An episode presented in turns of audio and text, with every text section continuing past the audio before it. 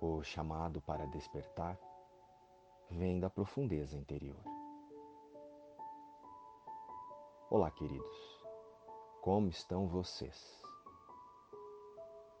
Irmãos, em muitas vezes usamos os nossos relacionamentos para esconder os nossos pensamentos sem amor sobre nós mesmos. E então, toda vez que temos a percepção de que uma crença ou de que um de nossos filtros, aqueles que protegem as nossas ideias e as nossas certezas, foi ameaçado, manifestamos a raiva para defendê-los. A raiva é o resultado de uma série de pensamentos que decidimos não observar em nós mesmos, mas também é o resultado de sentimentos não reconhecidos como sendo nossos. E por isso, tendemos a transferi-los para os outros. Contudo, a raiva é apenas mais uma expressão do medo que sentimos de não sermos aceitos. Para melhor entendermos, vamos observar como os sentimentos e as expressões de raiva podem se manifestar no nosso cenário. Primeiramente, nós já sabemos que em uma manifestação de irritação, mesmo que seja leve, já é o ego ali no controle, nos dizendo: eu não quero soltar o meu modo de pensar. Estou me sentindo ameaçado e rejeitado. Ou seja, sentir raiva é um sinal claro de ameaça aos nossos condicionamentos e os apegos de um autoconceito alimentado pelo ego.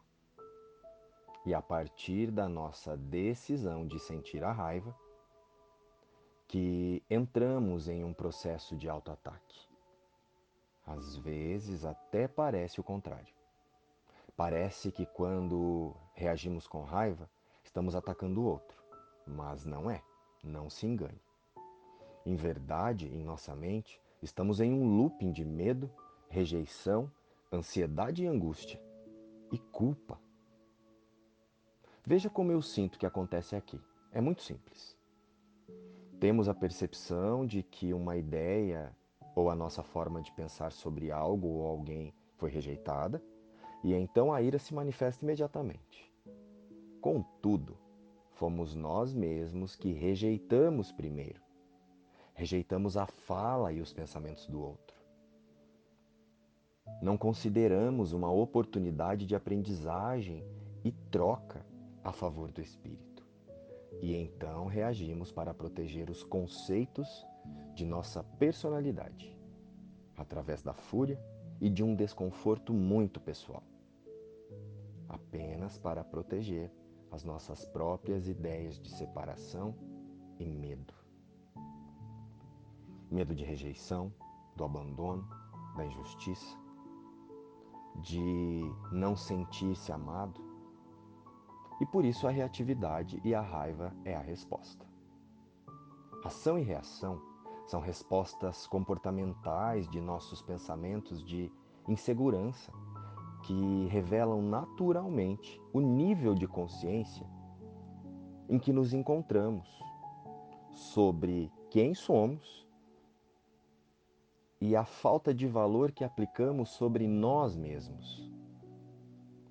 Para sairmos desse padrão de raiva e ver a paz em todas as cenas, precisamos ver em todo relacionamento uma oportunidade de olhar para o que está escondido em nossa mente e não na mente do outro. Usamos a pergunta: o que esse encontro ou relacionamento está me contando sobre mim? Em um relacionamento santo,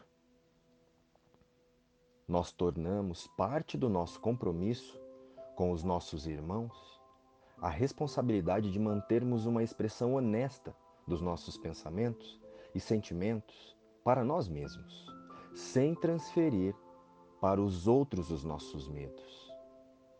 E a partir dessa fidelidade de propósito, primeiramente conosco, passamos a dar suporte aos nossos parceiros de jornada para que eles possam fazer o mesmo em relação a si próprios e de seus relacionamentos cotidianos. A decisão de auto-observar-se e de não comunicar mais a culpa no cenário dissipa os nossos medos e os desejos de reagir. E a partir desta prática, os episódios de raiva são diminuídos, tendendo a desaparecer por completo.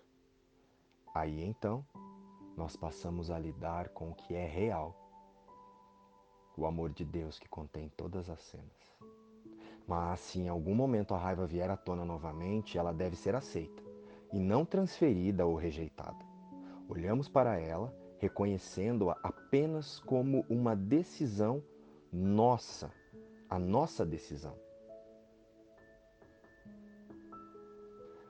Uma tentativa do ego de direcionar a nossa atenção para uma ilusão de controle sobre os outros. E diante da nossa fidelidade de propósito ao amor, então escolhemos novamente ser feliz e não ter razão. Luz e paz. Inspiração, livro Um Curso em Milagres.